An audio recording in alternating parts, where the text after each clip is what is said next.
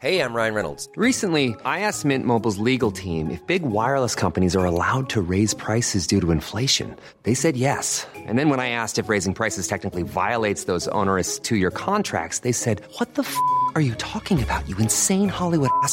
So to recap, we're cutting the price of Mint Unlimited from $30 a month to just $15 a month. Give it a try at mintmobile.com slash switch. $45 upfront for three months plus taxes and fees. Promo rate for new customers for limited time. Unlimited more than 40 gigabytes per month. Slows. Full terms at mintmobile.com. Se van acercando las vacaciones y si tienes un bebé en casa, seguro que te preocupa cómo organizar sus comidas durante los viajes, los días de playa o las salidas a la montaña. Una opción cómoda y muy socorrida son los potitos de Nutriben, porque saben cuánto te preocupa dar a tu bebé tarritos nutritivos y con todas las garantías. Los potitos se preparan aquí en España con los mejores ingredientes, como frutas, verduras, carnes o pescados, y solo emplean aceite de oliva virgen extra. Esos ingredientes tal cual se trituran, cocinan y se envasan al vacío para su correcta conservación. Y ya sabes que igual de importantes son los ingredientes que lleva un alimento como los que no lleva.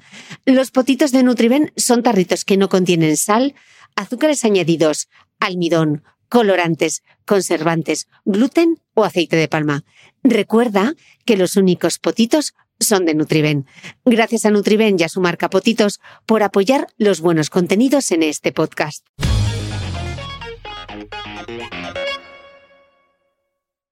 Esta entrevista pertenece a la serie especial COVID-19 que estoy grabando con distintos expertos de la salud.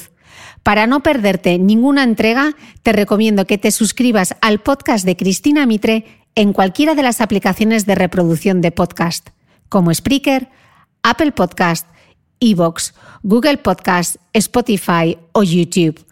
Mucha fuerza a todos. Esto pasará. Hoy queda un día menos.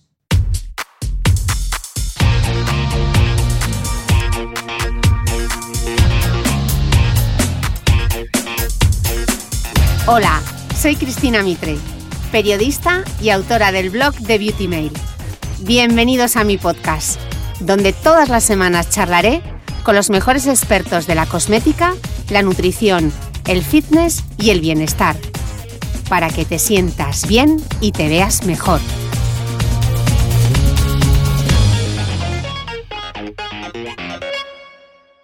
Bienvenidos todos a un nuevo especial de este COVID-19, esta serie que estoy grabando para el podcast de Cristina Mitre.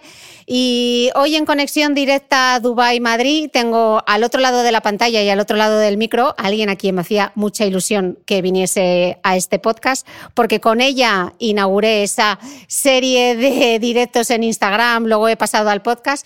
Eh, tengo conmigo eh, a Marian García, Boticaria García. Marian, bienvenida. Hola, ¿qué tal, Cris? ¿Qué ganas tenía yo de volver a este podcast? Pues yo también, porque el último que grabamos, ¿te acuerdas dónde fue? El último que grabamos, eh, sí, me acuerdo perfectamente, en un sitio un poco lejano. Pero ese, podcast era, era el número 3, ¿no? Ese podcast fue el número 3, sí. sí. Luego hicimos el apaño aquel del directo Sí. Y este se podría considerar casi un quinto. Yo es por sumarme uno más, ¿sabes? Por ir siempre por delante. por ir delante de todo el mundo, por ser la que más podcast ha grabado con Cristina Mitre. Pues te quedas, estás ahí, estás ahí, estás ahí. Es una medallita. Es una super medallita. Eh, Marian, desde ese primer podcast que grabamos justo, bueno, directo, que grabamos hace justo un mes, que escucharon en directo más de 30.000 personas y que ya acumula unas 25.000 descargas, o sea, que tela, porque de media un podcast mío suele tener como 50.000 escuchas, o sea, que la verdad que, que muchísima gente me escribió dándonos las gracias porque mucha gente entendió a través de ese podcast a qué nos estábamos enfrentando con el coronavirus. Han pasado muchísimas cosas en este mes y yo quería grabar contigo y lanzarte pues mm, dos frases, ¿no? La primera sería un ¿y ahora qué? Marian. Hmm. Y, y la segunda sería intentar sacar ocho cosas o ocho, sí, ocho cosas que debemos aprender de este... Ocho aprendizajes, ¿no? Ocho aprendizajes de este coronavirus, sí. Em, es verdad que el primer podcast, Chris, fue un podcast muy, muy tempranero, ¿no? O sea, que como, como, eres tú, muy prisillas, y como soy yo también, de venga, hay que hacer algo, y ese podcast fue un poco de cómo hay que fregar la lejía, la mascarilla, no sé qué, el tema práctico, pero con este tiempo yo creo que, que cabe hacer algo un poco más sosegado y pensar a futuro eh, desde una perspectiva tranquila, ¿no? También. Sí, yo creo que es un poco la reflexión porque estamos eh, tan sobreinformados de cuántas muertes, cuántos contagiados, que si los test, que si las mascarillas. Y yo creo que es también momento de parar un poco, saber dónde estamos, qué es lo que va a pasar o qué, hacia dónde creemos que vamos a ir y qué aprendizajes podemos sacar un poco, hacer un poco de reflexión de lo que hemos visto en este último mes. Eh, y una de las primeras cosas que he visto es que parece que los virus no tienen fronteras, que no conocen nacionalidades, que nos hacen a todos iguales y que no distinguen entre personas, ¿no? Bueno, es verdad que eh, los virus han llegado para revolvernos a todos, independientemente de dónde hayamos nacido eh, y de dónde vivamos. Pero sí que es verdad, fíjate, Cris, que la salud siempre ha democratizado el miedo. La diferencia es que ahora todos tenemos miedo a la vez. O sea, la salud es algo que, no nos ha pertenecido. Siempre hemos convivido todos con la enfermedad, ¿no? O sea, gozar de buena salud es algo que en cierto modo pues no teníamos todos garantizado. Pero la libertad, lo que es la libertad, sí que es un derecho que teníamos todos y que el virus nos lo ha robado. Y además, lo peor de todo es que no sabemos hasta cuándo. O sea, la libertad de salir de casa, la libertad de, poder eh, socializar, nuestra libertad. Entonces, es complicado porque este virus mm, realmente nos ha robado muchísimas cosas a todos, pero yo me quedaría con esto, ¿no? O sea, con, el tema, lo, peor de todo, aparte de la salud, que es lo primero, por supuesto, es esa libertad y esa sensación de, desasosiego sin, sin, final. Y hay una canción de una tocaya tuya, Cris, eh, Cristina y los Stop, es un poco antigua la eh, canción. ¿Eh? Espera, espera, que te, que te, vas a poner abuela cebolleta. Voy a meter un corte de la canción para que lo pongamos todos en situación de qué canción te está a qué canción te estás refiriendo. Ahí va. A ver.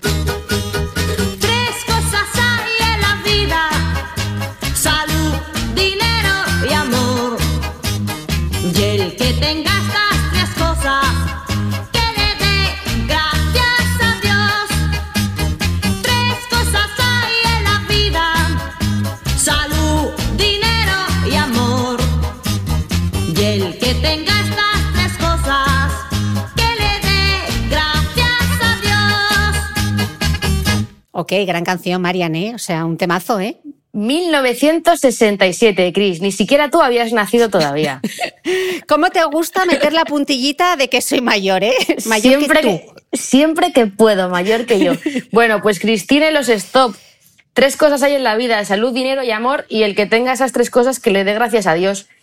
Y de las tres cosas, salud, dinero y amor, pues este, este virus cabrito a muchos mm, les ha quitado la salud, les ha quitado el dinero en gran parte y lo que nos queda a todos es el amor. ¿no? Y eso, eso es bonito. Nos podrán quitar muchas cosas, pero ese amor, porque la libertad también nos la, han quitado, ¿no? Porque podrán quitarnos, no, me acuerdo cuál era el que decía, podrán quitarnos no sé qué, pero nos quitarán la libertad. Bueno, pero la libertad también. El amor es lo que nos queda. Y, creo que nos tenemos que quedar un poco con eso, ¿no? Que al final eh, hay cosas que no nos pertenecen, la salud no nos pertenece, el dinero no nos pertenece, pero el amor sí que es nuestro. Y ahí es donde tenemos que empezar a tomar las, las decisiones. Este virus, Chris, te voy a contar una cosa que te va a hacer gracia. Yo he estado haciendo mis comparaciones, ¿no? Y es que, es que le tengo. Sorpréndeme, sorpréndeme. ¿Con qué crees que he podido yo comparar a este virus? No sé, los piojos creo que no.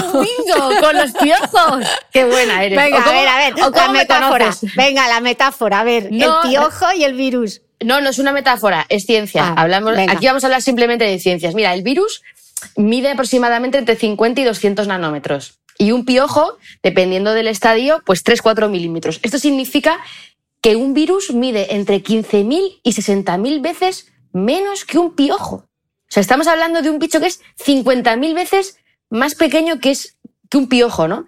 Y, hijo, esto pensarlo a mí yo qué sé, yo pienso en los piojos y me emociono.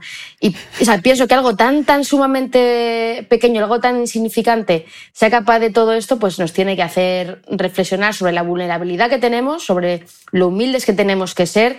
Boris Johnson, Carlos de Inglaterra, Tom Hanks, Bon Jovi y hasta Greta. O sea, hasta Greta ha estado aislada por, por síntomas, ¿no? Esto nos afecta a todos. Y, lo que hay que hacer es ahora pensar hacia adelante, porque la buena noticia, si es que hay alguna buena noticia, es que sí que podemos hacer cosas. Mm. Eh, precisamente que podemos hacer cosas y que esto va para largo, creo que el segundo aprendizaje sería ser conscientes de que esto no es un sprint, yo que soy mucho de correr, no es un sprint, sino que esto es una maratón de, de las buenas. Eh, me gustaría que viésemos ahora, Marian, cuáles son las fases de la pandemia, ¿no? Porque hemos pasado de hablar de hay que aplanar la curva, la famosa curva, hay que aplanar uh -huh. la curva, a hablar de cuándo vamos a salir eh, de este confinamiento. Entonces, me gustaría ver contigo eh, dónde estamos, en qué parte estamos, porque yo ya estoy perdida si estamos en la curva, si ya hemos dado la vuelta a la esquina, eh, en qué situación estamos ahora, qué es lo que está por llegar y un poco que tracemos como una hoja de ruta hacia la reapertura. ¿no? Había, eh, leí hace poco de un catedrático de microbiología de la Universidad de Navarra, se llama Ignacio López Goñi. Es compañero habla, nauquero, además. Nauquero, pues sí. tendrá que venir a este podcast porque me pareció súper interesante. ¿Lo has visto las, las, charlas de Goñi, de Naucas? Míratelas porque hace, hace cosas fantásticas, siempre juega con el público y hace que se iluminen cosas, es, es maravilloso, Goñi. Ah, pues le, le, echaré un ojo. Entonces él hablaba eh, de un concepto que es el desconfinamiento secuencial, que es algo que también hablan en el think tank del American uh -huh. Enterprise. Háblanos un poco qué es esto del desconfinamiento secuencial y sí. si es por ahí donde van los tiros. Sí, totalmente. A mí me hace gracia tus comparaciones. Yo comparo con piojos y tú con maratones. Siempre hubo clases. cada, uno, pues... cada uno tira para pa lo suyo. Claro. Es verdad que eh, estamos hablando de, fases y hablar de fases nos lo hace más llevadero y es una manera de estructurarlo. El problema de prepararnos para, para esta maratón es que aquí no tenemos claro dónde está la meta. ¿no? Tú te preparas una maratón y dices, yo sé que la meta en Nueva York está en el kilómetro tal, en la esquina de tal con tal.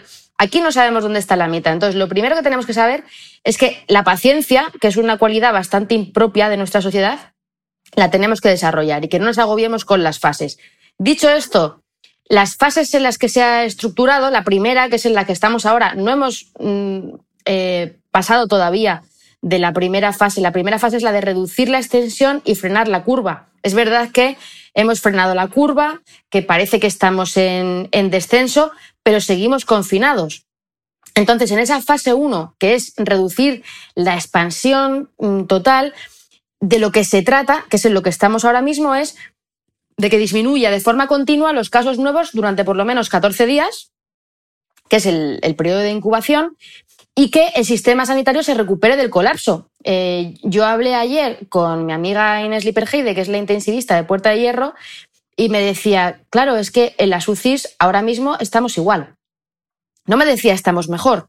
Eh, claro que tenemos menos muertes, pero tenemos un cuello de botella para entrar en la UCI que tenemos gente en cola todavía eh, queriendo entrar. Y es importante saber que aunque se frene la curva, cada persona que se contagia eh, la enfermedad y tiene síntomas graves, cuando entra en la UCI entra para dos, tres semanas. No entra en la UCI para dos días y se va. Con lo cual, todavía tenemos una fase para que nuestro sistema sanitario esté mmm, descongestionado. En esa fase en la que estamos ahora mismo. Y también estamos en la fase de tener sistemas de diagnóstico que nos permitan detectar los casos. En España ahora mismo no se están haciendo test masivos todavía, ni siquiera se están haciendo test a los profesionales sanitarios hoy, a día de hoy, que estamos grabando de abril. el podcast, que es 15 de abril, y a lo mejor el 25 tenemos la suerte de que nos hacen un, un test en cada esquina, pero ahora mismo no, ¿vale? Entonces, estamos en esa fase de reducir, de que disminuyan eh, los casos nuevos, que se supone que con las medidas tienen que disminuir, que nos recuperemos en el sistema y sobre todo esos, esos test eh, que tenemos al, al, señor Tedros de la OMS, eh, que parece para mí, lo de test, test, test, and more test, ¿no? Porque es lo que hace falta. Bueno, Luego tenemos... Hecho, hmm. dime, dime. De hecho, es la estrategia que están llevando a cabo aquí en Dubái. Es el país que más test está realizando per cápita. Eh, Yo- Bueno, cada uno aquí ha seguido su propio. Yo creo que estamos copiando un poco el modelo de Corea Hombre, Corea hay que Y- tener en cuenta que Corea se pegó un susto bueno con el MERS hace y unos tiene años. más experiencia, claro. y ellos estaban preparados en muchos aspectos. Mm. Hay otros países donde se han anticipado. Pero mira, una cosa que dice Goñi y que, y que a mí me parece mm, muy inteligente como es él, es que ahora mismo hablar de ¿y si nos hubiéramos preparado mejor Mm. para hacer? Eso ahora mismo es estéril, es un debate que no, no con- no conduce nada más que a la frustración.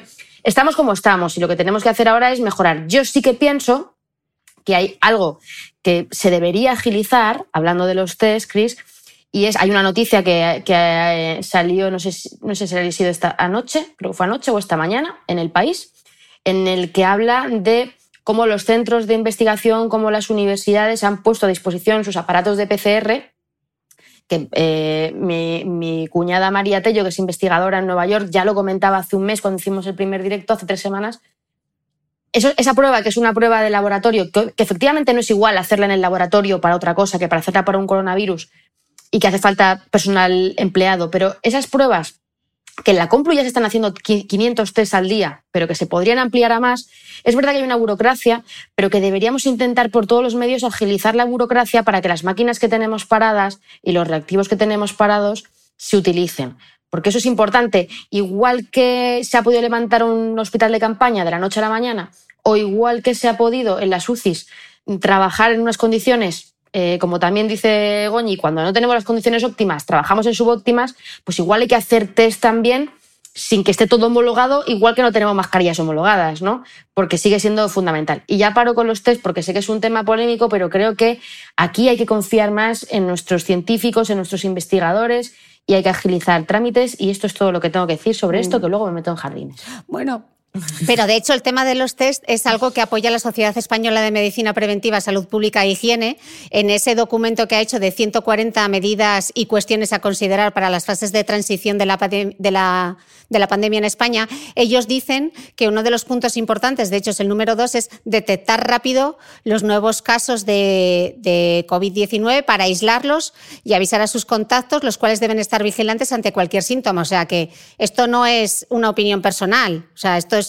También lo dice. No, eh, o sea, a ver, lo de tener que hacer test, eh, por supuesto, es, es algo que lo dice la OMS, lo dice la Sociedad Española de Medicina Preventiva, lo decimos todos. Lo que es una opinión más personal mía eh, es que, y que, bueno, mía y compartida con muchísima gente, o sea, no es algo que se me haya ocurrido a mí ef- efectivamente, es que se deberían agilizar los trámites burocráticos para que se puedan hacer esos test que ahora mismo no se están haciendo. O que también hemos tenido la noticia esta semana de las clínicas privadas que están haciendo test y que se van a intervenir. Bueno, si se intervienen, que se hagan para que se hagan las pruebas. Yo he hablado con sanitarios que están yendo a clínicas privadas a que les hagan un test porque la seguridad social no se hace. Bueno, pues vamos a coger esas clínicas privadas, que se llegue a un acuerdo. Yo sé que todo esto es muy complicado, pero se están haciendo tantas cosas tan complicadas que me parece a mí que igual habría que acercar posturas. Pero bueno, dicho esto, y pasando a la fase 2, que es la que, la que comentabas, para la, para la que se han establecido esas 140 medidas, pues son medidas, esa fase 2 es la fase del, desconfinamiento secuencial. O sea, de vamos a ir poco a poco,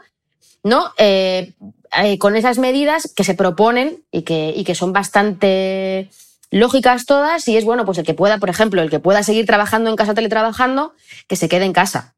El que pueda hacer todas las reuniones que pueda hacer eh, por vía telemática, que las haga por vía eh, telemática. Incluso cosas muy concretas, bajan a cosas concretas como en el trabajo, el que pueda comer en su puesto de trabajo, que coma en su puesto de trabajo, porque es más seguro comer en el puesto de trabajo que ir a un comedor colectivo eh, con un montón de gente, ¿no? O sea, son cosas. yo estoy pensando también, por ejemplo, eh, en el tema del maquillaje. Yo estoy pensando en cuando vuelva a la tele, pues una medida del, desconfinamiento secuencial es: yo no voy a utilizar un maquillaje que esté en la tele, porque cualquier tipo de maquillaje que me apliquen en la cara, si no me puedo tocar la- la cara, tampoco me puedo aplicar un maquillaje. O sea, hay cosas en las que en esa fase de desconfinamiento secuencial se harán para que en la vuelta a la normalidad haya medidas para disminuir y, como decías, ese es el primer paso, ¿no? O sea, eh, los, trabajos y luego la parte de los test, esa parte del segundo, del segundo, de la segunda fase y acelerar el desarrollo de las terapias. O sea, es decir, que en esa segunda fase bueno, pues que la investigación y la producción se ponga a tope para cualquier tipo de fármaco o, vacuna que se pueda desarrollar, bueno, pues se desarrolla hasta ver, porque esto no es fácil. Y aquí sí que quiero decir, Cris, que estamos muy venidos arriba porque cuando no tenemos el medicamento de la malaria, tenemos el medicamento de los piojos y cuando no, o sea, estamos utilizando fármacos que no tienen esa indicación y de los que realmente pues se utilizan pues porque se tienen que utilizar porque no hay otra cosa, pero no podemos echar las campanas al vuelo, que la vacuna puede tardar 18 meses en el caso de que tengamos, pero que no tenemos una vacuna de la gripe 90% efectiva a día de hoy. ¿Cuántos años llevamos con la gripe? Entonces, como todo eso va a venir lejos, bueno, pues en esa fase 2 de desconfinamiento lo que tenemos que hacer es investigar mucho, pero poner las medidas en las empresas. Mm. Y luego, además, no sé, yo creo que hay ahora un poco de lío en esta parte del desconfinamiento secuencial, viendo un poco, yo viendo las noticias desde la distancia, ¿no? Empieza a salir la gente a trabajar y se le monta la marimorena con el tema de las mascarillas. Bueno, es que lo que ha ocurrido esta semana ha sido complicado con el tema de la distribución de las mascarillas en, el metro. Todos los temas son políticos, o sea, son, son polémicos. Yo entiendo que los policías, los guardias civiles, protección civil han distribuido las mascarillas lo mejor que han podido, pero sí que es cierto que se han distribuido en muchas ocasiones poniéndolas como una baraja y el usuario eh, eh, cogía la mascarilla pudiendo rozar el resto y, la mascarilla quirúrgica, el virus puede estar hasta siete días. O sea, quiere decir que es que esas mascarillas que se reparten pueden ser un fómite. Y desde el Consejo General de Colegios Oficiales de Farmacéuticos se ha propuesto que se haga, no es una idea loca, que solo se les haya ocurrido a ellos, sino, oye, en la tarjeta sanitaria, igual que te ponen dos paracetamoles, eh, eh, una caja de paracetamol y un ibuprofeno, pues que te pongan dos mascarillas, tres, las que te correspondan, las que se pueda. En la farmacia te la dan con un precio fijo y hablo de precio fijo por dos cosas. Se han repartido gratis dos días en el metro. Hoy ya no se reparten gratis. Eh, hay mm, pueblos y ciudades donde se está haciendo, pero no vamos a, siendo realistas, no vamos a tener mascarillas gratis hasta el infinito. Entonces, como no vamos a tener mascarillas gratis, qué mejor que tener un precio fijo razonable que lo marque el gobierno y eso es una opción que se ofrecen los farmacéuticos a no ganar un duro, o sea, a dispensarlas a ser simplemente un, distribuidor de la mascarilla sin ganar absolutamente nada, pero con el sentido de que no haya especulación, porque lo que está ocurriendo pues realmente es dramático, ¿no? O sea, mm. y tiene que haber una equidad en que el que pueda pagar mascarillas eh, las tenga y el que no las pueda pagar mm. también las tenga, Gris. Pero es que yo no entiendo nada, Marian, porque luego lees lo que dice la Sociedad Española de Medicina Preventiva respecto a las mascarillas y dice que el uso de, literalmente dice, el uso de mascarillas no sanitarias no se puede recomendar como medida para prevenir el contagio, sino como acto de solidaridad hacia el resto. Mira, yo estoy liada, o sea, ¿me tengo que poner la mascarilla o no me tengo que poner la mascarilla? ¿Estamos poniendo el foco en lo importante o, o, nos estamos dispersando. Es que yo no lo entiendo. Pues todo. O sea, todo lo que dices lleva razón. Y mira que, que no sirva de precedente, que no me gusta mucho darte la razón, pero en este caso sí. Mira, la OMS a día de hoy no se ha mojado todavía. La OMS ha dicho que las mascarillas de algodón, las de tela, pues como no hay evidencia mm, y la evidencia que hay es muy limitada, sí que hay estudios, ¿eh? hay, algunos estudios, pero como es limitada, ellos no, se mojan y no te dicen si sí o si no. ¿Eso es responsable? No lo sé.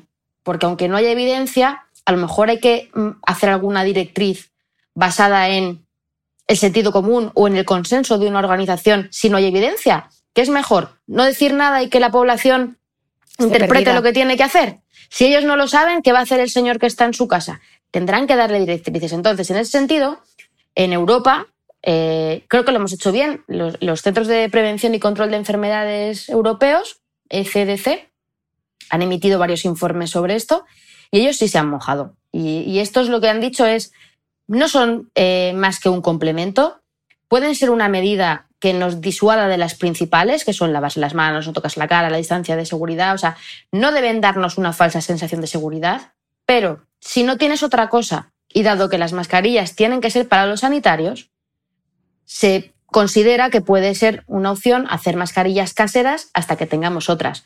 ¿Por qué? Pues porque si tú estornudas, lo que, lo que queda en esa camiseta o en ese trozo de tela se queda en el trozo de camiseta y no se distribuye por el supermercado. Simplemente por eso. Y porque sí que hay estudios que están publicados en los que se ve que una camiseta de mezcla, el poliéster, que no nos ha gustado nunca, pues una camiseta con, con mezcla filtra hasta un 70%, que unas bolsas de las aspiradoras filtran eh, más todavía, que nadie salga corriendo por las bolsas de aspiradora pero, o los filtros de café, pero que para hacer un bolsillito interno son útiles.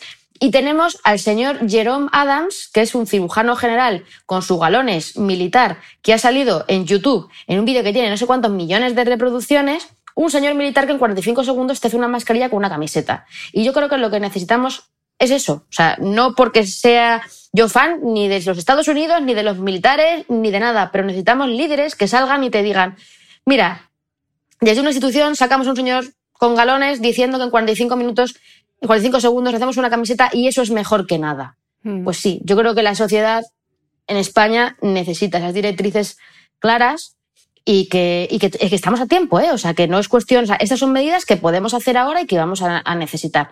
Entonces, por si alguien está escuchando y se le ocurre, ¿y cómo hago, me hago una mascarilla? Pues hasta que no tengamos, eh, podéis poner eh, eh, Face Mask en Google, Face Mask, Mask CDC, y ahí aparecen los tutoriales de, del CDC americano y te dicen cómo hacerlo. Si tienes máquina de coser, si no tienes máquina de coser, con camisetas, con una bandana, como llaman, con lo que sea. Mm. Y si Eh, no, una bufanda, o sea, correr. ¿Tú crees que, como ya ha pasado un mes, estamos diciendo que estamos ahí casi aplanando ya la curva, etcétera, ¿crees que hay una falsa sensación de lo peor ya ha pasado, vamos a relajarnos todos un poco? Absolutamente. ¿Y cómo es de peligroso eso, Marian? Creo que, creo que para, a nivel mental es necesario también. eh, yo no soy psicóloga, eh, pero creo que necesitábamos también un poco a nivel general esa relajación de no pensar que nos vamos a morir todo el tiempo y que, que tenemos un apocalipsis los primeros días. En Madrid, cuando salías a, a comprar, a hacer la compra, o sea, yo mis primeras incursiones al supermercado era para salir llorando. O sea, porque realmente era como la sensación de miedo. Ahora ya pues hay una sensación de mayor normalidad. Ahora ya vemos, efectivamente han disminuido los, contagios, pero claro que nos da una, falsa sensación de, seguridad. Y de hecho, en el caso de la fase 2, Goñi lo que dice es que esa fase 2 puede durar mucho tiempo.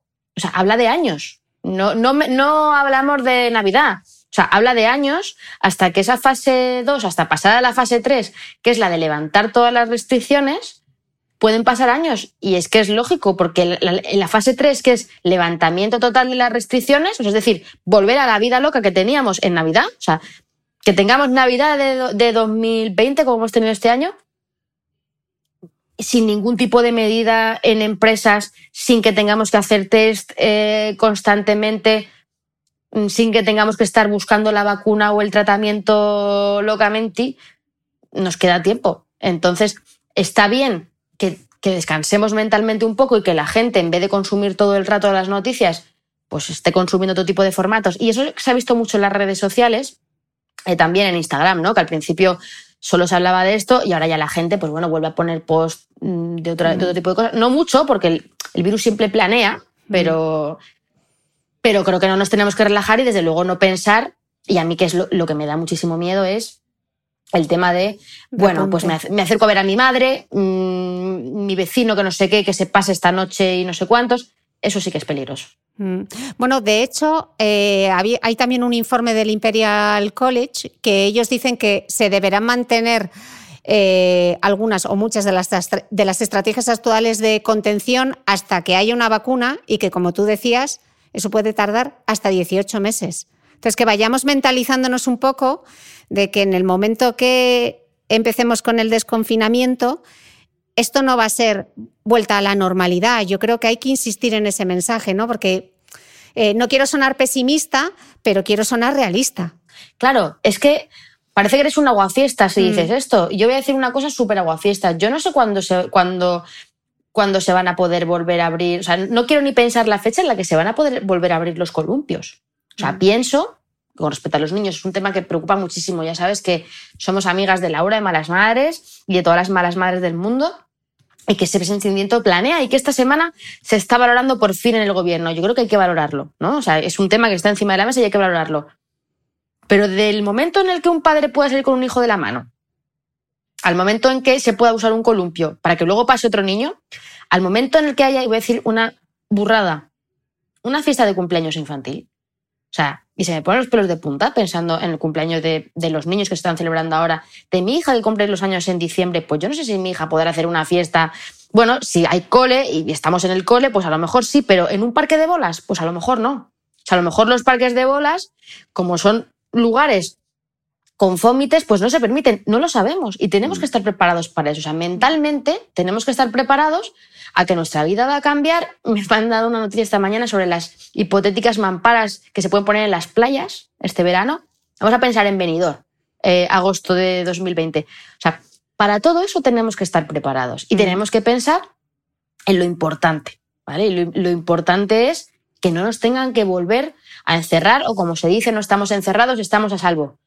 Pero es que si no lo hacemos, si en mayo, junio salimos a la calle y se habla mucho de ese hipotético volver a septiembre, octubre, entonces volvemos entonces a la fase 1 y ya volvemos a empezar. Eh, No, y pues- pasa, y, está, y está pasando. O sea, que Claro. es que en Singapur ha pasado.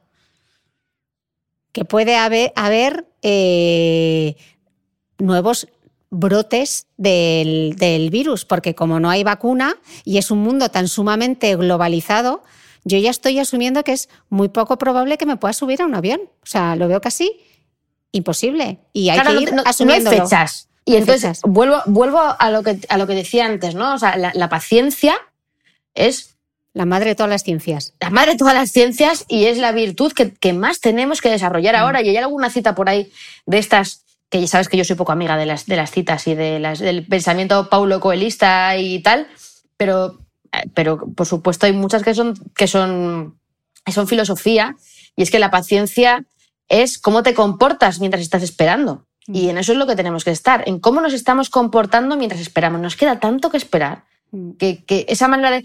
Tú estás pensando en montarte un- en un avión, tú estás allí a, to- a tomar por saco, como mi hermano se toma por saco, o sea, eh, estamos lejos de nuestros seres queridos. Yo no sé cuándo voy a conocer a mi sobrina, que en principio, ojalá nazca el mes que viene, o si puede ser dentro de mes y medio, mejor y aguante dentro lo más posible. Yo tenía mis billetes para irme este verano a lo que, lo que llamamos con mi hermano los Hamptons baratos para irme con mi sobrina y mi, mi familia una semana y estar en una casa nada más que viendo el día pasar, pues eso eh, es, jodido asumir que ese escenario eh, no se produce. Y esto es un poco personal, pero cuando yo hablé con mi hermano al principio de, igual me mata si lo cuento, pero es así, espero que no lo escuche, intentaré que no lo escuchen, aunque sé que te siguen, pero bueno. Pero ya, ya que lo he dicho, lo voy a contar. Y que me parece, me parece un poco eh, significativo. Al principio a mi hermano le dije, le escribí y le dije, oye Carlos, anula la casa de los Hamptons baratos, los Hamptons baratos que ríete tú de los Hamptons baratos, claro.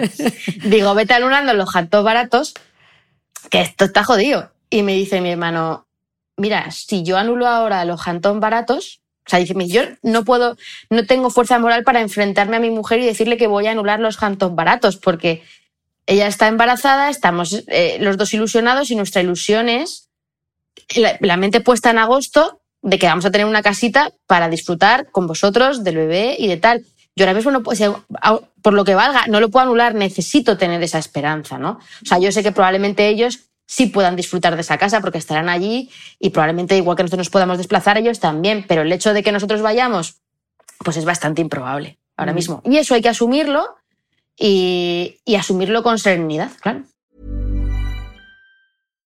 Hi, I'm Daniel, founder of Pretty Litter. Cats and cat owners deserve better than any old fashioned litter. That's why I teamed up with scientists and veterinarians to create Pretty Litter. Its innovative crystal formula has superior odor control and weighs up to 80% less than clay litter. Pretty Litter even monitors health by changing colors to help detect early signs of potential illness. It's the world's smartest kitty litter. Go to prettylitter.com and use code ACAST for 20% off your first order and a free cat toy. Terms and conditions apply. See site for details. Ever catch yourself eating the same flavorless dinner three days in a row? Dreaming of something better? Well, HelloFresh is your guilt free dream come true, baby. It's me, Kiki Palmer. Let's wake up those taste buds with hot, juicy pecan crusted chicken or garlic butter shrimp scampi. Mm. Hello Fresh. Stop dreaming of all the delicious possibilities and dig in at HelloFresh.com. Let's get this dinner party started.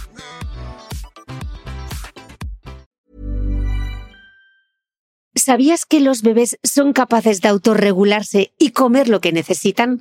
Hasta el primer año, la leche ha de ser su alimento principal, bien sea lactancia materna o artificial, y poco a poco podrán ir probando diferentes texturas y alimentos. Ahora, con buena temperatura, a todos nos gusta salir más de casa, y en verano pasamos mucho tiempo fuera, en la playa, la montaña o recorriendo el mundo. Si tienes un bebé que ya ha empezado con la alimentación complementaria, para esos momentos puedes contar con los diferentes tarritos que ofrece Potitos. Hay recetas para bebés desde 4 y 6 meses y solo llevan ingredientes como frutas, verduras, carnes o pescados que se trituran y se envasan tal cual. Los potitos de Nutriben son tarritos seguros, fáciles de conservar y transportar, ya que no necesitan refrigeración, tan solo mantenerse en un lugar fresco. Se calientan en microondas o al baño María, sin conservantes ni azúcares añadidos. Gracias a Nutriben y a su marca Potitos por ser nuestro mecenas del mes.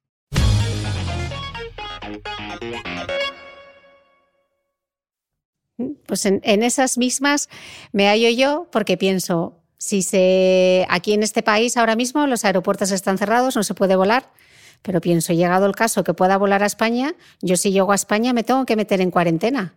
Yo no puedo ir a casa de mi madre y aunque luego haga cuarentena, eh, son población de riesgo. ¿Qué hago? O sea que es muy complicado y ya sé que no hay que proyectarse tanto y que hay que vivir el día a día, pero también hay que ser realistas. Tu mente hace planes, tu mente claro. quiere ver a tus padres. Mm. Eh, eso es, habla, con Laura Baena hablaba también el otro día y me decía, ¿cuándo iré a Málaga a ver a mi padre? Claro, mi padre es mayor.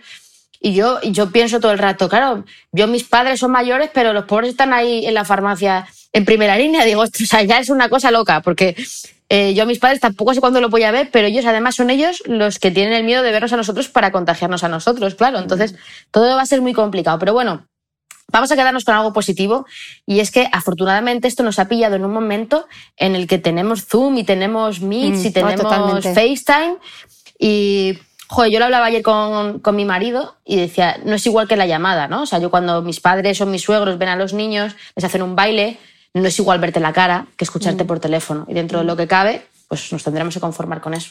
Mm. Eh, la tercera lección que yo creo que se puede sacar de, de, esta, de esta pandemia es que, Marian, son tiempos de menos opinión y de más ciencia, ¿no? Y ojalá tomemos nota, porque nuestro país dedica apenas el 1,2% del Producto Interior Bruto eh, a desarrollo e innovación, en I más D más I. Y estos son datos del, del Banco Mundial. ¿Cómo lo ves tú? Siempre es tiempo para la ciencia, pero desde luego ahora es que es más necesario que nunca, ¿no? Eh, son tiempos de menos opinión y más ciencia, dices, ¿no? Como tercer aprendizaje. Pero claro, es que vivimos en una sociedad del clickbait, ¿no? De, de, de, los cebos cibernéticos, del titular contundente, del titular con gancho. Bueno, pues la sociedad del clickbait, del titular contundente, tiene que aprender que no tenemos certezas, ¿no? Y tiene que aprender a entender la ciencia. O sea, aquí son dos cuestiones. Por un lado, y eso es una cosa que a nosotros no nos corresponde, aunque nos puede corresponder en el sentido de, en la medida que cada uno podamos presionar o pues eh, de cualquier manera, en la medida que consideremos oportuna, pero sí, pero sí dejar claro, puede ser también consumiendo contenidos de, ciencia, eh, puede ser valorando y apreciando la ciencia para que bueno, pues llegue, llegue hasta arriba. Eso puede ser una manera, puede ser apoyando las universidades de mil maneras, puede ser apoyando los centros de, investigación, las mil iniciativas que se hacen muchas veces desde ciencia. Hay proyectos que se hacen desde los centros de investigación, de colaboración ciudadana, de hay crowdfundings que se lanzan muchas veces desde, desde instituciones eh, científicas. O sea, podemos hacer cosas. O sea, no es cuestión de, no, esto es cuestión del gobierno. Y luego, si quieres, también hablamos de la responsabilidad de cada uno. Mm. Pero cada uno podemos apoyar la ciencia de muchas maneras.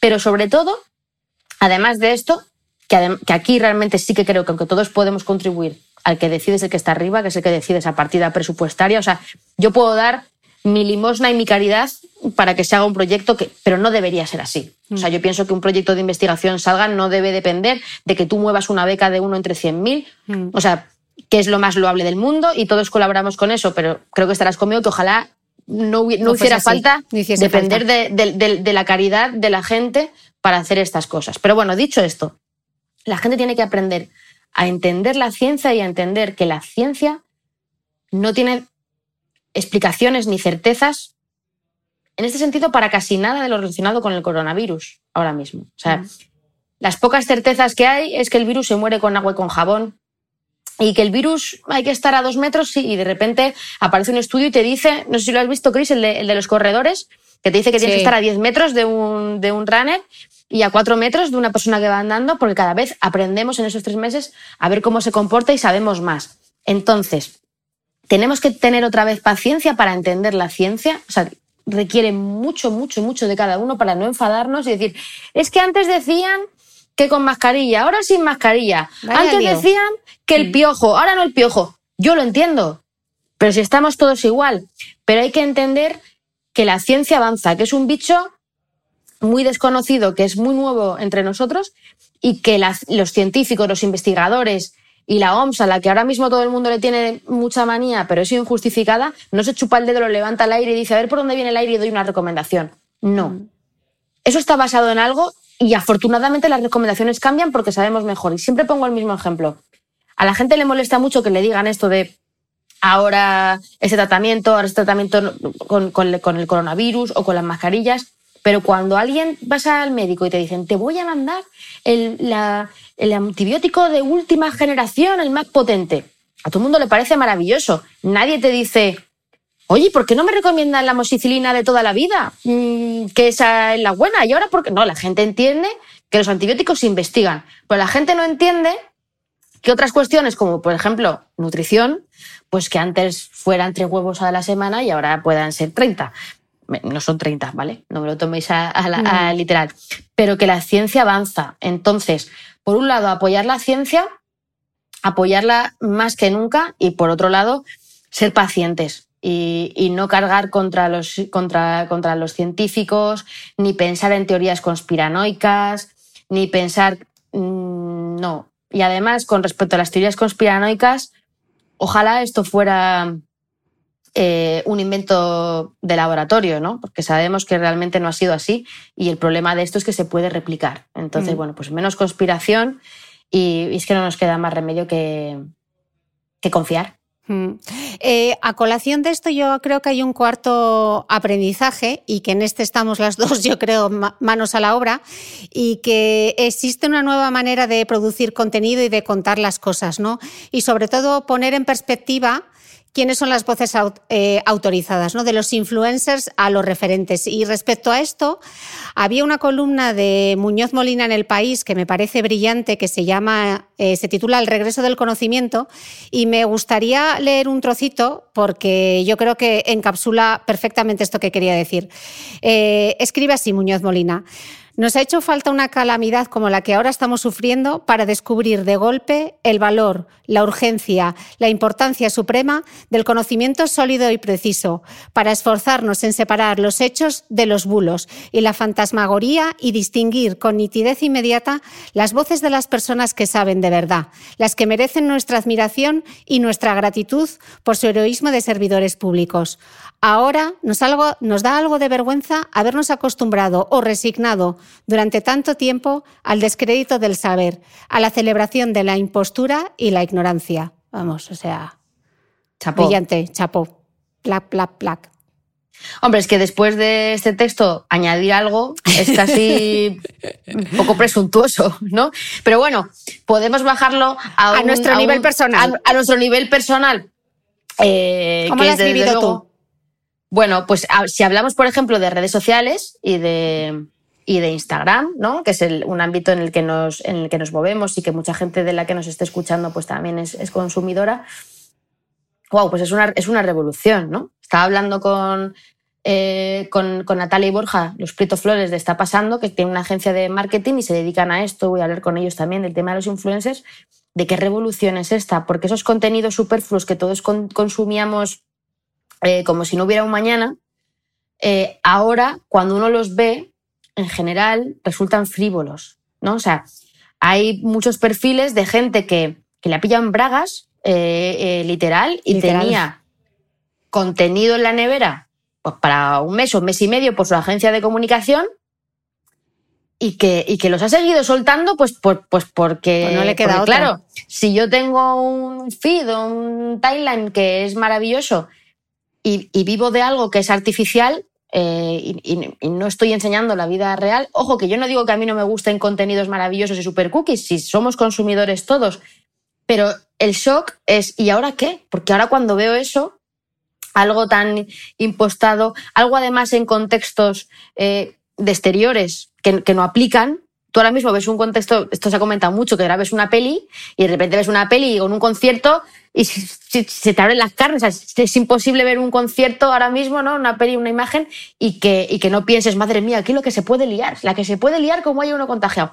Pues claro, tú ahora mismo ves una foto de una influencer en cualquier sitio y no encaja bien eh, en el contexto.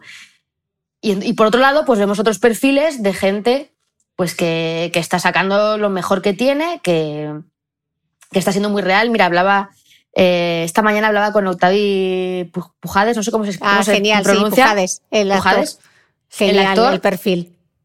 El perfil, eh, he hablado con él porque coincidimos hace mucho tiempo en un evento y ya pues tenemos relación. Y, y le decía, tío, es que me das la vida. Cada vez que entra, además digo, eres como el paracetamol, cada tres horas, macho, o sea, cada, o sea, cada ocho horas, tres pos al día hace, él está confinado con su padre, su padre que es muy mayor y está malito y le cuida. Y un tío que tiene, y no creo que le importe que lo diga, o sea, que es que está como un queso, que es que, es, vamos, es, es, es un tío 10 maravilloso en todos los sentidos, no físicamente, sino por, por dentro. Bueno, pues ves un tío que podría aprovechar ese cuerpo escultural que tiene para hacerse unas fotos maravillosas de su confinamiento, está aprovechando el confinamiento para explicarnos cómo es la realidad de su vida con su padre, que es mayor, que le está cuidando y se inventa 50.000 malabarismos para tres horas al día sacarnos una sonrisa y hacerlo tierno. Joder, pues eso es bonito. O sea, eso te dice mucho de la esencia de la gente, ¿no? ¿Qué es lo importante? Eh, Oye, que te digo que si enseña un día sus abdominales, yo lo, lo, lo celebro, me, parece maravilloso. Pero, y hablamos esto desde el humor, ¿vale? Eh, to- todo el tiempo. Pero creo que es un ejemplo muy bonito, ¿no? Y, y muy bueno de cómo, de cómo se pueden hacer muchas cosas. Y claro que todo el mundo no tiene la capacidad de hacer estas cosas, pero es que a lo mejor tampoco hace falta que hacerlos. A lo mejor hay un momento en el que uno tiene que dar un paso atrás y decir, pues oye, voy a pensar cómo puedo reenfocar mis contenidos, voy a pensar cómo puedo aportar, aportar algo, ¿no? Yo creo que todo el mundo puede, puede aportar. Sí, y luego la flexi por otro lado también la flexibilidad que, que nos dan las nuevas tecnologías, ¿no? Y medios como el podcast, o sea, estás viendo a gente como Iñaki Gabilondo, que para mí es un referente en la información, eh, el contenido que está haciendo eh, a través de YouTube, de su programa, me parece increíble. El propio país que le ha pillado en un momento de transición, porque justo ahora eh, inauguraban la parte de suscripción de de la pasarela de pago, o sea, les ha Bueno, a mí- pillado a mí, justo... a mí me ha pasado con, con el mundo, yo trabajo en el mundo. Y, y ellos se adelantaron un poquito y, lo, y empezaron, no sé si fue en octubre o en noviembre, cuando empezaron con la parte de suscripción de pago. Y ahora te ves la tesitura de todo este contenido, no, no lo puedo poner de pago. O sea, lo, lo- lo tengo que poner en abierto, ¿no? O qué parte sí, qué parte no, es complicado. Sí, creo que es complicado, pero también considero que es una oportunidad para hacer las cosas de manera diferente y ofrecer un contenido, sobre todo que ayude al final, ¿no? Y que ayude a la gente a contextualizar un poco dónde estamos, o sea, quien quiera entretener que entretenga, pero que también podamos utilizar los medios eh, para contar historias que de verdad eh, importan y que pueden ayudar a la gente eh, a tomar decisiones, ¿no? Sí, yo de verdad que en este sentido creo que tenemos que, que parar un poquito todos. Y o sea, lo, lo de Iñaki es fantástico ver a gente como, como Wyoming, que está haciendo eh, el, el programa en direct desde su casa. Y Buena E Fuente. Buena Fuente. Bueno, nosotros en Zapeando también lo hicimos durante, durante una semana. Bueno, pues ver el esfuerzo que está haciendo la gente por, por sacar ese, ese lado y tirar ellos del carro creo que es importante. Y con respecto a los influencers, y no quiero que nadie se ofenda, porque sé que es un tema que además hay gente, mucha gente en este país, que su fuente principal de ingresos era ser influencer, era poner post de, de- de contenido patrocinado, que es perfectamente legítimo mientras se hagan las condiciones de ética y que, que tú has comentado millones de veces, eh, Chris. y creo que es un palo muy grande de repente no poder hacer público o, que de repente tu modelo no encaje con el modelo actual. Y que, o sea, yo no lo tomo esto como un, ala, jódete, con perdón, que tal. No, Porque hay no esfuerzo detrás de todo eso también. No ¿eh? estoy nada de acuerdo con, con, las críticas y con los enfoques que está viendo de, pues ahora los influencers, ahora que se enteren. No, o sea, eh, o, o sea mm, la, la, pandemia no tiene que servir para esto, para dar lecciones de. No, creo que hay un contenido que a ti no te puede gustar, igual que no te puede gustar eh, las películas de terror o las películas de lo que sea, y, y hay consumidores. Hay gente que le interesa mucho este contenido de gente que cada tres posts hace uno patrocinado, pero les permite hacer otros posts mm. que a la gente eh, le gustan. Y yo creo que, que siendo esto una hora de lástima, pues hay que hacer un esfuerzo en reconvertirse. Y no ha sido fácil para nadie. Y hablo mm. por mí misma. O sea, yo las dos primeras semanas se me cayó todo. Yo vivo de dar conferencias y hacer charlas y viajar. Básicamente, yo vivo en Atocha, en mi casa era Atocha. O sea, y, yo en, eso... y, yo en, un avión de Emirates. Y tú en un avión de Emirates, con lo cual cuando te llega este palo, pero te digo que a mí tampoco me vale un poco, o sea, no nos vamos a refugiar en el victimismo. O sea, aquí mm. la gente se está moviendo y lo que hay que hacer es moverse y aportar. ¿Que antes estabas en 100 y ahora vas a estar en 40? Bueno, pues puedes estar en 40 o en 30, pero si te esfuerzas igual no te quedas en cero, ¿no? Y, y lo importante es eso, venirse mm. arriba. Eh, la quinta, el quinto aprendizaje, Marian, y esto es de los tuyos. Más que nunca, come Portugal en cuarentena. Eh, sabemos que el sobrepeso nos hace más vulnerables frente al coronavirus. Según el estudio más grande hecho hasta la fecha en Estados Unidos, eh, muestra que después del factor de la edad, el factor que más influye en el ingreso hospitalario por COVID-19 es la obesidad. Sí, y bueno, y tenemos estudios en España ya eh, que hablan en torno al 40% de sobrepeso, entre sobrepeso y obesidad. ¿Vale? La obesidad es, es menor, pero con unos números que ya nos vamos acercando a Estados Unidos. Es verdad que el sobrepeso y la obesidad son factores de riesgo pues para hipertensión eh, arterial, para la diabetes, para un montón, o sea, un montón de problemas que la gente no se imagina, como puede ser la apnea del sueño. O sea, gente que por la noche despierta, pues porque tiene obesidad, o sea, un montón de cosas, eh, incluso cáncer, cáncer de endometrio, cáncer de mama, cáncer de próstata, enfermedad eh, cerebrovascular, eh, por ejemplo, ¿no? Entonces, todo esto contribuye a los factores de riesgo. ¿Y qué estamos haciendo?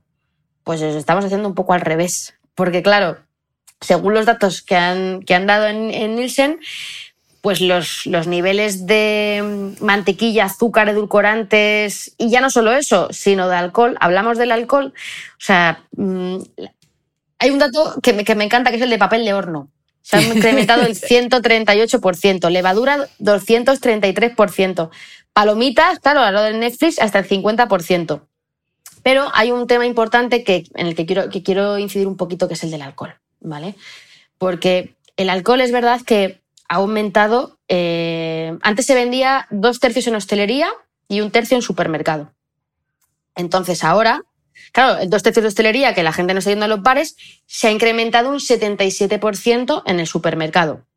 Pero claro, vamos a pensar, si es un tercio, para que fueran los tres tercios se tendría que triplicar, tendría que ser el 200%, ¿vale? Para tener los mismos niveles de consumo de alcohol.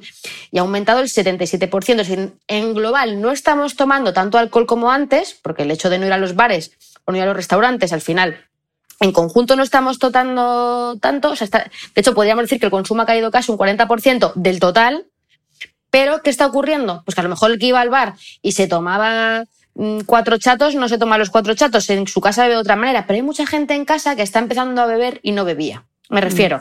A lo mejor no es significativa esa cervecita, pero hay mucha gente que ahora mismo todos los días está tomando una cervecita. Cuando todos los días no se tomaba la cervecita, se la tomaba el sábado o el domingo. Entonces, mm. estamos entrando en una dinámica que a mí me preocupa con respecto a la cerveza y con respecto al vino, que también ha aumentado el 62% de venta en supermercado, ¿vale? O sea, no es que en global estemos bebiendo más, pero sí que estamos teniendo unos hábitos y unos patrones de consumo de alcohol que nos pueden llevar a tener problemas, porque se habla mucho de los, ah, un complemento alimenticio para el coronavirus, y vamos a tomar vitamina D, y vamos a tomar vitamina C. Eh, vale, y el alcohol, el alcohol sí que está, sí que está, eh, sí que hay estudios que indican que está relacionado con una merma del sistema inmunitario, ¿no? Entonces, ojo con esto, porque el alcohol sí que puede hacer, no, no, digamos que por beber vino vas a coger coronavirus, pero sí que es uno de los factores, junto con la obesidad, que puede disponer, predisponer a tener un sistema inmunitario que no esté en plenas eh, facultades. Mm. Y hablamos de que ha subido 93% el consumo de aceitunas, que ni tan mal las aceitunas, pero es que las patatas fritas el 87%, el chocolate el 79%, el helado el 76%, o sea, casi Ever catch yourself eating the same flavorless dinner three days in a row? Dreaming of something better? Well, HelloFresh is your guilt-free dream come true, baby. It's me, Kiki Palmer. Let's wake up those taste buds with hot, juicy pecan-crusted chicken or garlic butter shrimp scampi. Mm. Hello Fresh. Stop dreaming of all the delicious possibilities and dig in at HelloFresh.com. Let's get this dinner party started.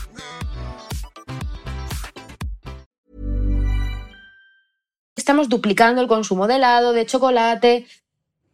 Entonces, esto, si se alarga, pues tenemos que ir a más. Y hay unos memes graciosísimos sobre cómo nos estamos poniendo. O sea, yo, lo de los memes creo que nos da la vida también.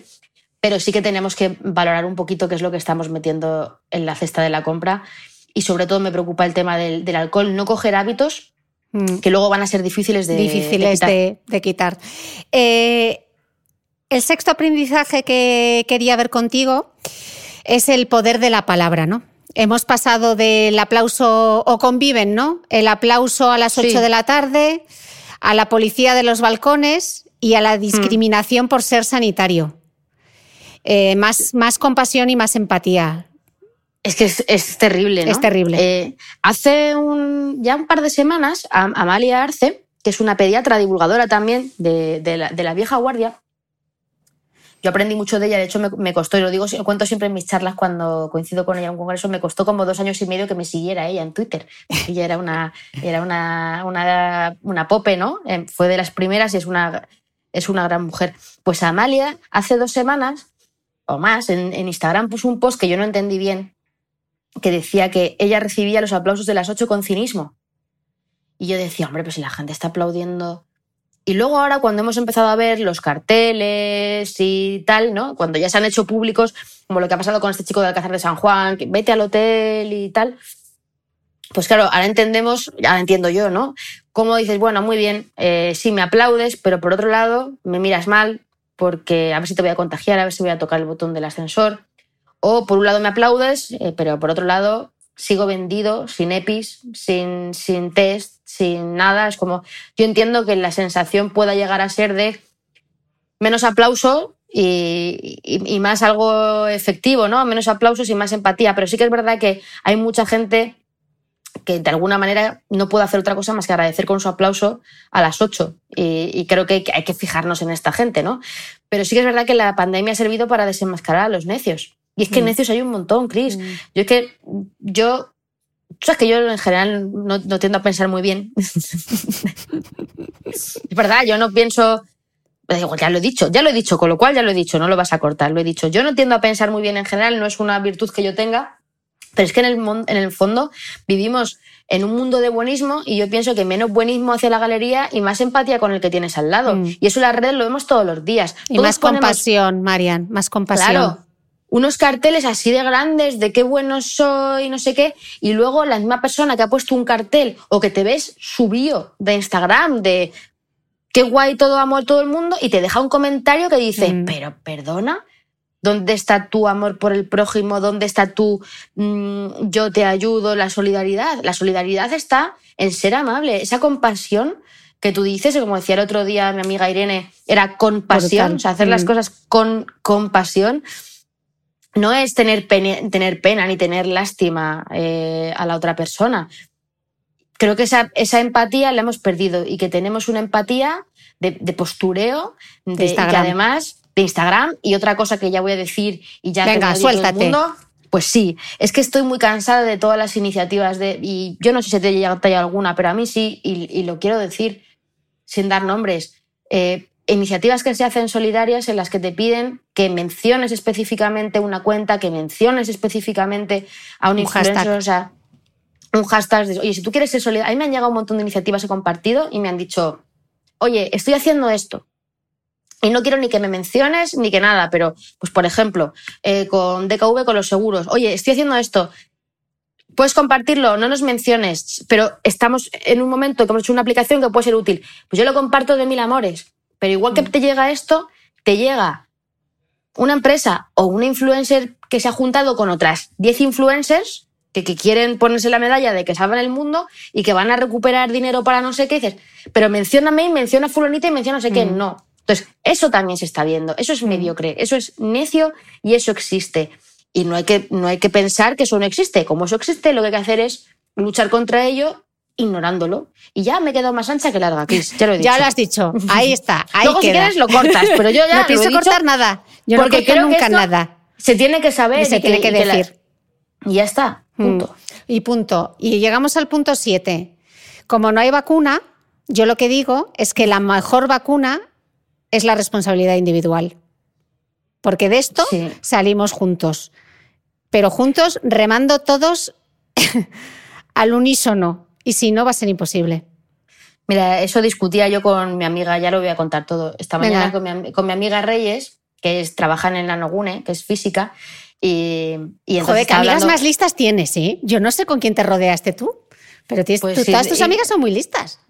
Y son igual de fiesteras que listas. Esa es la clave. O sea, se ha, se ha conjuntado ahí algo. Eso es lo importante, el tema de la fiesta, Cris. Bueno, pues ella, bueno, esta estuvo en. trabajó en, en Stanford en un postdoc mucho tiempo. O sea, esta es lista de las de verdad, además. Bueno, pues eh, que todos somos listos. A ver, que, que estoy diciendo una serie de cosas que luego verás tú. Lista de la de verdad, luego hay listas de te mentira. estás metiendo en unos jardines. Yo sola, yo sola, yo sola. Eso córtalo, eso córtalo. No, no lo cortes, da igual si me da igual. Bueno, mi Tu amiga. amiga la lista.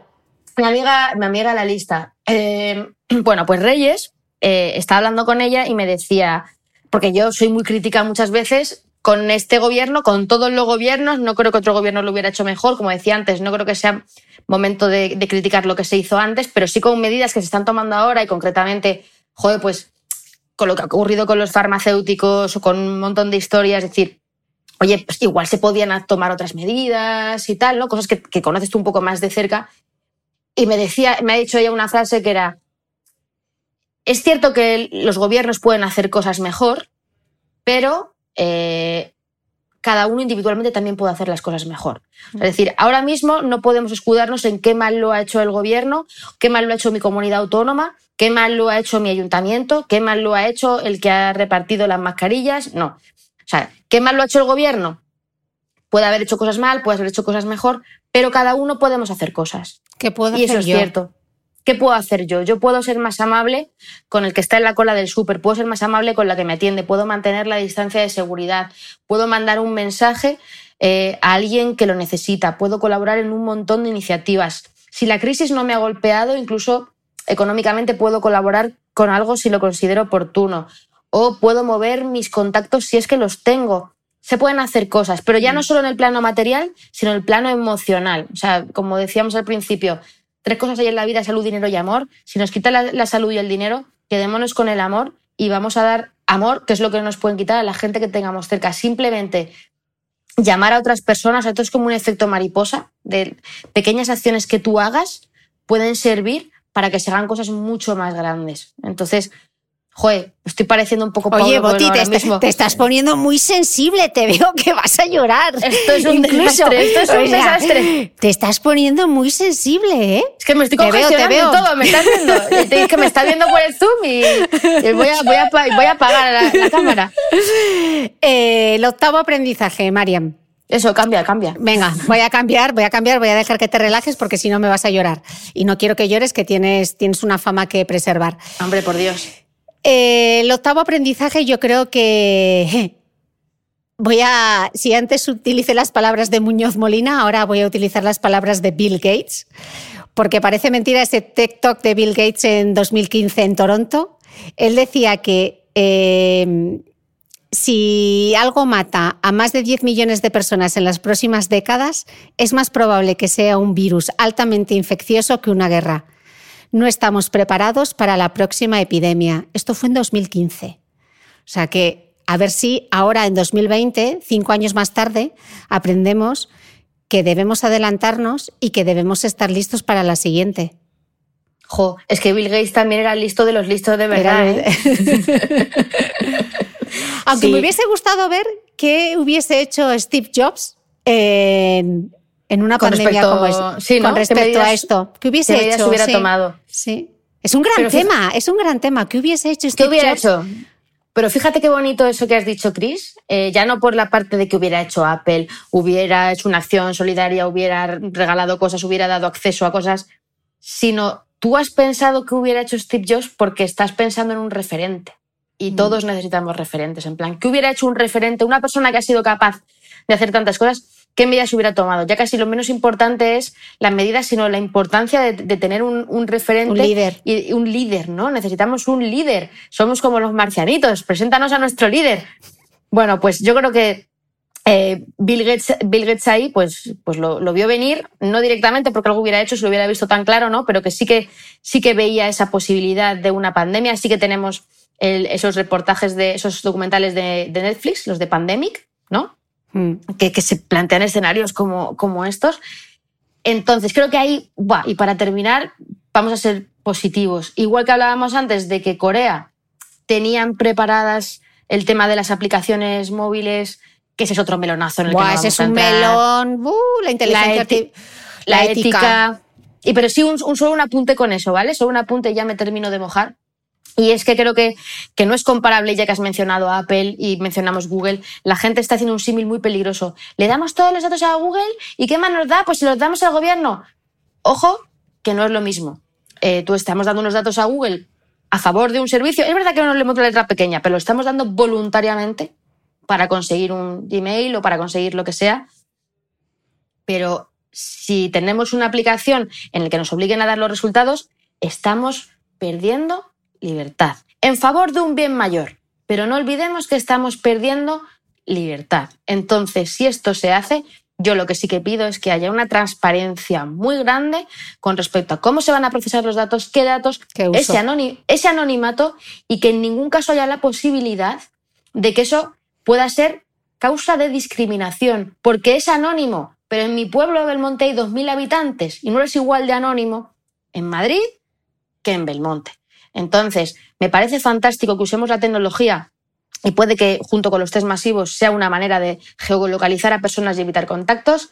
Me parece que la vida está por encima de todo, pero no de cualquier manera y que sí que exijamos, y ahí sí que tenemos que exigir a nuestros líderes que lo hagan con transparencia y con, con responsabilidad para que no acabemos en un capítulo de Netflix. Mm.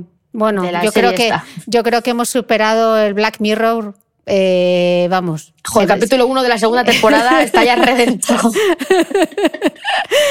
Bueno, María, yo te doy las gracias por mojarte, por este baño que te has dado, por meterte en tantos jardines. Todos los charcos, para mí. Eh, todos los mí. charcos, todos para ti, todos para ti. Yo creo que en un mes me da la sensación de que tendremos que repetir la trilogía, ya sabes, la tercera parte del padrino, la tercera parte del coronavirus. Eh, gracias por dedicarme tu tiempo, gracias por este podcast. Y, gracias a ti por seguimos. tu, por tu trabajo, por haber resuelto también todos los problemas eh, que tenías y ponerte a los mandos y tener todo siempre a punto. Y, y creo que debemos, bueno, eh, no eres Iñaki Gabilondo porque eres más joven, eh, está claro. Pero Eh, la labor que mayor la labor que tú, es- mayor que tú, mayor Sí, que tú, incluso, déjalo claro. incluso. incluso. Pero, de ver- pero de verdad que la labor que estás haciendo y, y los números te avalan, aunque los números no son lo más importante, pero de verdad que, que creo que, que tienes que aparecer en muchas más listas y sobre todo en las listas de personas de bien. Y ya con esto y termino. ya con esto termina. A ver si vas a llorar. No, es que tengo la lágrima aquí, tía. O sea, es que... Bueno, amiga, un placer. Este quedará también para la historia como nuestro anterior podcast en Jordania. Un Es casi como el de Jordania. Un besito fuerte. ¡Mua! Para no perderte ninguna entrevista de esta serie especial COVID-19, te recomiendo que te suscribas al podcast de Cristina Mitre en cualquiera de las aplicaciones de reproducción de podcast, como Spreaker, Apple Podcast, Evox, Google Podcast, Spotify o YouTube.